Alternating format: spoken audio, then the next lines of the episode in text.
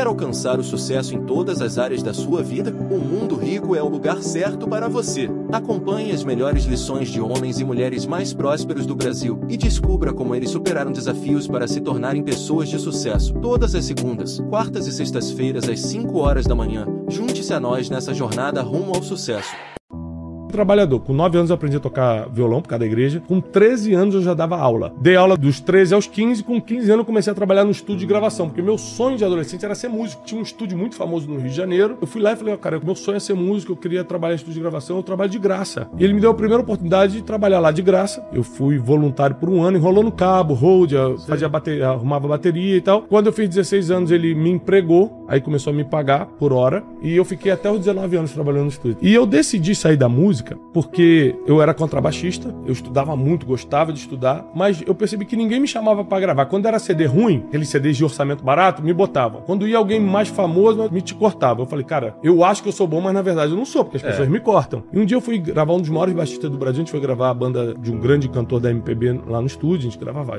novela da Globo, era uma, um estúdio bem forte. E aí foi um dos maiores baixistas da história do Brasil lá, Arthur Maia. E aí, cara, ele chegou num carro assim muito simples, quase quebrando. E na hora da pizza ele falou, cara, vamos rachar porque não tem e como. O cara ma... o e ele era o top. Ele é top. tocava com o Gilberto Gil, com o Djavan, com o Ivan Lins, com os tops. Eu falei, cara, o melhor do Brasil, que eu sou 0.001 perto desse cara. Com o que ganha, vive assim, eu vou largar a música. E aí eu fui trabalhar com vendas no centro do Rio de Janeiro, comecei como panfletador e depois eu comecei a trabalhar com agência de turismo sendo vendedor também foi a primeira vez que eu tive um patrão, não era de carteira assinada. E a primeira vez que eu tive um patrão, assim, de chegar no horário, porque o estúdio era uma coisa relax, né? Ah, tá. Primeira vez que eu tive patrão, tem que chegar às 7 horas, sair 5 horas da tarde, tem que ter resultado, tem que bater meta. Foi com 20 anos de idade. E nesse período eu descobri, eu não nasci para ter chefe. O que, que eu tenho que fazer para não ter chefe e prosperar? Eu botei na cabeça, eu vou ter meu próprio negócio. Se você não sabe o que quer, você pelo menos precisa descobrir rápido o que não quer. Já te ajuda é. muito. Descobrindo o que eu não queria, ou seja, eu não queria ser pobre, não queria passar por tudo que eu passei.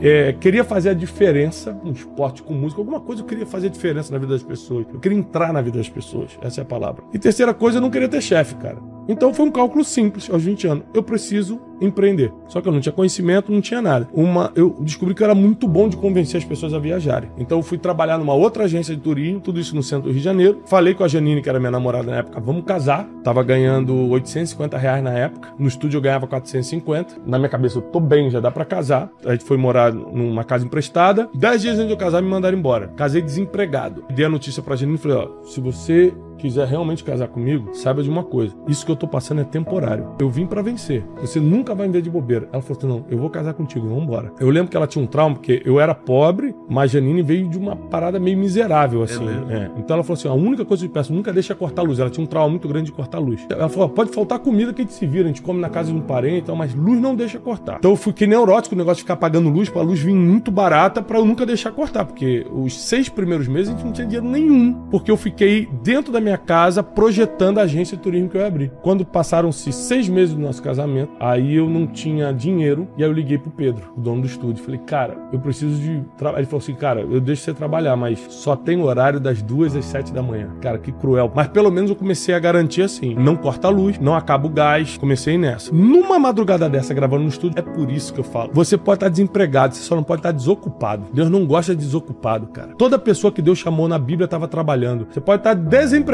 mas sei lá, cara, arranja um carro para lavar, faz alguma coisa, porque nisso ali Deus vai colocar pessoas no teu caminho para te promover. Tava ali na madrugada, trabalhando. Numa madrugada dessa, eu conheci um rapaz chamado Marcelo, até hoje meu amigo Marcelão. Marcelo era um pagodeiro, tinha acabado de se converter e tava gravando um CD gospel. Eu tava lá no mesa de gravação, gravando ele, ele chegou para mim e falou assim: Eu tenho um sonho de abrir uma empresa, mas assim, sou um cara rico não. Só que minha avó morreu e me deixou uma pequena herança. Eu tenho 60 mil reais. Se você tivesse que abrir um negócio, o que, que você abriria? Aí, cara, eu peguei uma pastinha que eu tinha de couro, mostrei o projeto da minha agência, eu tinha tudo escrito. Outra coisa, esteja preparado para oportunidade. Falei, cara, eu tenho esse projeto dessa agência aqui. Ele, agência de turismo? Dá dinheiro? Eu falei, claro, ó, os ganhos são esses. Mostrei toda, toda a planilha. Se a gente vender isso, a gente pode vender pacotes que dão um porcentagem maior, não focar tanto em passagem. Ele falou assim, Tá fechado. Eu falei, calma aí, cara. Ele tá fechado. Apertamos a mão, fechamos a sociedade. Ele depositou os 60 mil, abrimos CNPJ no endereço da casa emprestada que eu vivia. Atrás da casa emprestada tinha um quarto e banheiro. Ali a gente montou uma agência com um telefone e eu comecei a ligar pros meus amigos de estúdio, ligar pros músicos. Comecei assim.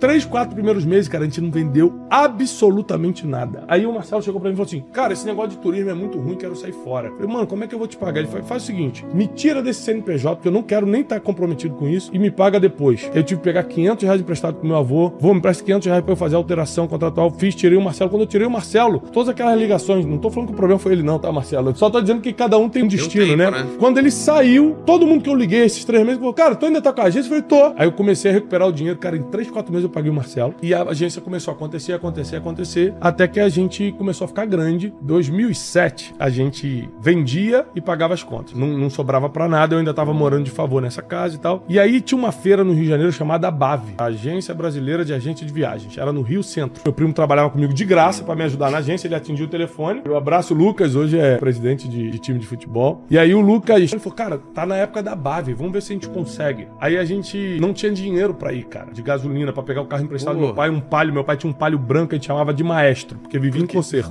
A gente conseguiu juntar sete reais, colocamos de gasolina e saímos sete horas da manhã para ir pra feira da Bave. Nesse dia, eu tava andando nos corredores ali da Bave e eu escuto assim: Ei! Aí eu olho assim, um cara alto que eu nunca vi na vida. Ele falou assim: Você já conhece Israel? Você já conhece a terra de Jesus? Eu falei assim: Não. Aí me sentou num stand, pegou um folheto e começou Sim. a mostrar Israel pra ele. falou: Você tem agência? Eu falei: Tem. Ele falou assim: Se eu te convidasse pra ir lá conhecer Israel, você iria? Eu falei: Como assim? Conhecer, pra você ter como produto. Aí eu pensei: Cara, eu sou amigo de um monte de evangélico, de um monte de católico, um monte de pastor, um monte de padre, desde a época do, do estúdio até por causa da minha formação religiosa. Eu falei: Cara, tenho, mas eu não acreditei no cara. O cara me deu um cartão, pegou o meu, passou três dias esse cara me ligou e falou assim: tá de pé? Eu falei, tá. Então vou mandar passagem aérea, você pode vir conhecer Israel. O cara mandou passagem aérea, fiquei no hotel, ele era dono de quatro hotéis muito luxuosos em Israel. Ele me botou para conhecer os lugares. Não, rodei Israel todo. Fiquei dez dias assim, no norte ao sul. No último dia, quando para se despedir, ele sentou comigo assim no hotel dele e falou: Olha, eu te lanço um desafio. Você trazer três grupos por ano a Israel. Um grupo de 10 pessoas, Sim. de 15 pessoas. É só você começar a falar com as pessoas que têm interesse em Israel. Eu falei, três grupos por ano é minha meta? Ele, é. Eu voltei pro Brasil, reuni com a minha esposa.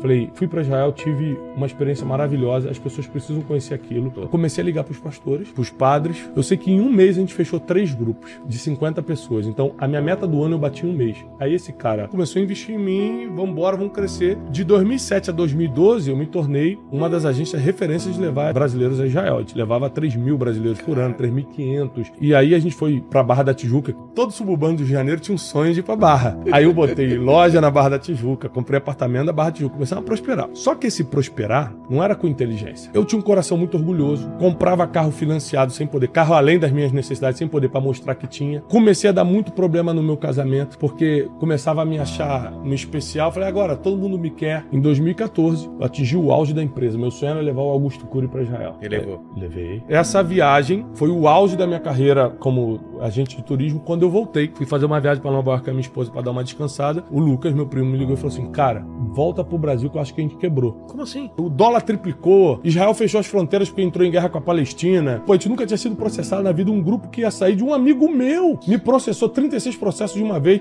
Então, processo, Israel fechou, todo mundo começou a pedir reembolso. Dólar. Aí eu recebia 1,80 o dólar e tinha que pagar 3,60, 4 reais. Cara, foi uma tragédia. Quando eu voltei, é, não tinha mais como administrar. A gente resolveu fechar a empresa. Esse foi o pior momento da minha vida e foi a minha virada. Essa quebra, eu fiquei revoltado com Deus e falei: Deus não existe. Porque eu passei por uma humilhação muito profunda. Todo dia cobrança, oficial de justiça na minha casa, fui morar na boca de uma favela, nunca passei fome mas fiquei meses comendo miojo. Eu, eu, falo que um dia eu vou escrever um livro eu e minha esposa chamado Um Miojo para Dois, que várias vezes eu tive que dividir. um miojo para Era dois. um miojo para dois. Então foi muito dolorido, foi muito humilhante, todo mundo me abandonou. Eu entrei em depressão, mas não é depressão, tristeza, não. Porque hoje as pessoas me escrevem, tô em depressão. Eu falei, cara, se tivesse, eu não tava nem me escrevendo. Você não tá em depressão coisa nenhuma. Você tá com triste, tá, tá num processo de depressão. É. Depressão, irmão, eu, seis horas da tarde, Vilela, eu começava a tremer achando que ia morrer, deixava a carta de despedida pra minha esposa. Eu caía na rua, tipo assim, vou na padaria, caía na rua achando que tava tendo ataque de meu Deus, me ajuda! Eu tô tendo ataque do coração, era ataque de pânico, passando vergonha. Eu passei por isso. E medo, sabe, das cobranças e tal. Mas uma coisa interessante, não mudei meu telefone na quebra, atendi a todo mundo. Ah, vou te matar. Eu falei, querido, pode até me matar, mas eu não posso pagar. Eu nunca menti para ninguém, não tenho. Eu posso daqui a 10 meses negociar em tantas vezes e tal. Isso é um, foi uma coisa muito forte. Se você não mentir, não deixar de atender, falar a tua realidade, 80% vai renegociar, 20% vai continuar te ameaçando, você tem que ter força emocional para superar. E espiritual, me peguei muita Deus nessa época. E aconteceu uma parada que foi a minha virada. Eu peguei a Bíblia e falei assim: eu vou ler isso aqui tudinho para achar um erro e provar que Deus não existe. Porque se Deus existisse, eu não estava passando por isso. Eu fiquei nove meses lendo a Bíblia, muitos capítulos por dia. Nesses nove meses de quebra, eu já estava projetando o que eu tenho hoje, o Instituto Destiny, já era com esse nome, Instituto Destiny. Hoje o Instituto Destiny tem um faturamento milionário e eu comecei quebrado na minha casa, assim. Então eu vou começar a pegar a única coisa que eu tenho, que é falar em público, que é pegar minha experiência. Na época eu já tinha mestrado em desenvolvimento pessoal nos Estados Unidos, em coaching. Vou usar isso para ajudar as pessoas. Então eu ficava planejando cursos e como falar para as pessoas, só que eu tinha vergonha. Eu falei, cara, eu tô quebrado, quem vai querer me escutar? E à noite, tipo, de sete da noite às duas da manhã, eu ficava lendo a Bíblia. Ao ler a Bíblia, eu comecei a conhecer Deus de verdade. Aí foi a virada de chave na minha vida. Eu falei, caramba, eu fiquei a vida toda vivendo uma vida religiosa e nunca cumpri. Eu quebrei porque eu não cumpri esse versículo aqui. Eu, eu, eu quebrei porque eu achava que eu servia a Deus, mas eu sou um orgulhoso. Eu sou um altivo. Eu não sei perdoar ninguém. Eu não tinha mentor, não, não peço conselho. O cara tá aqui, ó. Por isso que eu quebrei. Eu nunca tive conselheiro, nunca tive mentor. Então, tudo que eu ia lendo na Bíblia, eu comecei a praticar. Eu fiz um trato com Deus. Falei, tudo que tá escrito, eu vou viver do jeito que tá escrito. E desde então, tô vivendo o que eu leio. E aí, em dezembro de 2014, depois de ler a Bíblia há muito tempo, eu acordo no dia 24 de dezembro, Natal. A Janine olha para mim e fala o seguinte: acabou o papel higiênico e o gás dia do Natal. A gente já não ia ter ceia mesmo. Mas, cara, sem papel higiênico e sem gás foi uma humilhação muito grande. Nesse 24 de dezembro, eu falei: se você, Deus, se você tem um plano comigo, me dá um sinal hoje e eu prometo que todos os dias da minha vida eu vou me dedicar para que as pessoas não passem pelo que eu passei, emocionalmente, financeiramente, espiritualmente. Tanto que eu falo hoje sobre finanças, emoções e espiritualidade, que é o meu compromisso com Deus. Passou umas duas horas, tocou a campanha na nossa casa que ninguém sabia bem onde a gente morava, porque a gente tinha se mudado. Por causa da quebra, a gente foi morar nesse lugar feio. Era uma tia da Janine, minha esposa, que a gente não via há muito tempo. Ela falou: Olha, a Evelise, minha sogra, que também faleceu recentemente, me deu seu endereço. Eu não sabia o que vocês gostavam, não queria comprar um presente de Natal que vocês não gostavam, então eu trouxe um dinheiro e me deu 800 reais. Esse foi o melhor Natal da nossa vida. Nada se compara a esse Natal porque eu vi a provisão de Deus chegar na minha mesa. Eu vi que Deus se preocupava comigo, que Ele não tinha me abandonado, e ali eu reforcei meus votos. A partir de hoje, eu vou todo dia ensinar as pessoas a não passarem pelo que eu estou passando. Eu tinha 540 amigos no Facebook e eu mandei fazer um banner que eu paguei 35 reais, aqueles banners online, curso do Instituto Destiny, com o Thiago Brunet. Como manter-se firme diante das... Ou seja, nem nada eu prometi que não sabia. Tipo, como ficar rico? Pô, tô pobre, como é, é que eu vou é. ensinar como ficar rico? Se você trabalhar com a mentira, você nunca vai ter a bênção divina. Eu lembro que nesse curso curso, meu primeiro curso de 2014, eu anunciei somente o que eu tinha autoridade para falar. Que era? Como se fortalecer emocionalmente mesmo estando endividado. PHD. PHD. Como acreditar em Deus mesmo quando você tem dúvida. E blá blá blá. É, o nome do curso era Inteligência e Desenvolvimento. Curso Inteligência e Desenvolvimento com o Thiago Brunet. Eu já tinha mestrado no assunto, então eu, eu tinha o diploma para dar o curso, só que eu tava numa situação caótica. Então o que, que a gente fez? A gente negociou alugar uma salinha na Barra da Tijuca, só pelos três dias de curso. Minha esposa ficava na porta servindo café e eu ficava de terno engravado para passar mais credibilidade. A gente conseguiu 12 alunos, de 540 amigos do Facebook, eu só divulguei ali. A gente conseguiu 12 alunos que acreditaram. Um, um a gente deu de graça, porque o cara pediu, e o outro pagaram. Mas quando acabou esses três dias, eu olhei para minha esposa e falei: Nós nascemos para isso aqui. As pessoas gostaram, quiseram me escutar. Eu senti que eu consigo fazer isso. Estou pagando minha promessa para Deus que eu vou treinar as pessoas e ainda estamos pagando as contas. Que a gente conseguiu pagar o aluguel da sala, fazer as apostilas, que minha esposa mesmo fez as apostilas, e ainda sobrou um dinheiro que pagava a nossa conta do mês. Eu falei: Nasci para isso aqui. Vou ter minha provisão, vou ajudar as pessoas e estou me sentindo realizado pagando essa promessa com Deus. A partir dali, o Instituto Deste nasceu, as coisas começaram a acontecer. De 2014 a 2017, Vilela, eu só semeei sem ter nenhum resultado aparente. Não ganhei muito dinheiro, não fiquei famoso. Você pega meu Instagram em 2014, 2015, eu postava as mesmas coisas que eu posto hoje, só que tinha 20 curtidas, dois comentários e um era da minha mãe. Boa, meu filho, muito bom. Só que eu não parei de fazer. Quando você sabe o que tem que fazer, agora é só bater na mesma tecla, é só insistir. Tem gente ficar mudando de plano toda hora, mudando a estratégia. Eu fiquei batendo. 2014 eu falava a mesma coisa. 2015 eu falava a mesma coisa. 2016 eu falava a mesma coisa. 2017 eu falava a mesma coisa. Isso com muitos problemas. Gente me perseguindo, querendo escrever livro e as editoras jogando meu livro no lixo. Mas não parava. Não parei, não parei, não parei, não parei. Em 2017 viralizou meu primeiro vídeo na época na página de Facebook. Foi a primeira vez que eu comecei a ser reconhecido na rua. E aí começou as coisas acontecerem. Eu emplaquei um livro chamado 12 Dias para Atualizar Sua Vida, que é um livro que uma grande editora jogou no lixo e uma editora pequenininha me publicou. A gente ficou semanas na lista da Veja do mais vendido em 2017. Eu não tinha seguidor no Instagram direito, tinha nada. E esse livro, assim, me posicionou muito bem no Brasil e as coisas começaram a acontecer. Comecei a fazer a conferência de destino, que a gente coloca 10 mil pessoas no Ibirapuera Ibirapuera todo ano. Não o primeiro todo... livro já vendeu bem pra caramba, então. É, foi best-seller. A gente vendeu 100 mil livros, assim, em meses. Caramba. Rapidamente, em 2017, minha vida começou a acontecer. Fui morar nos Estados Unidos. E aí eu morei de 2018 a 2020 nos Estados Unidos.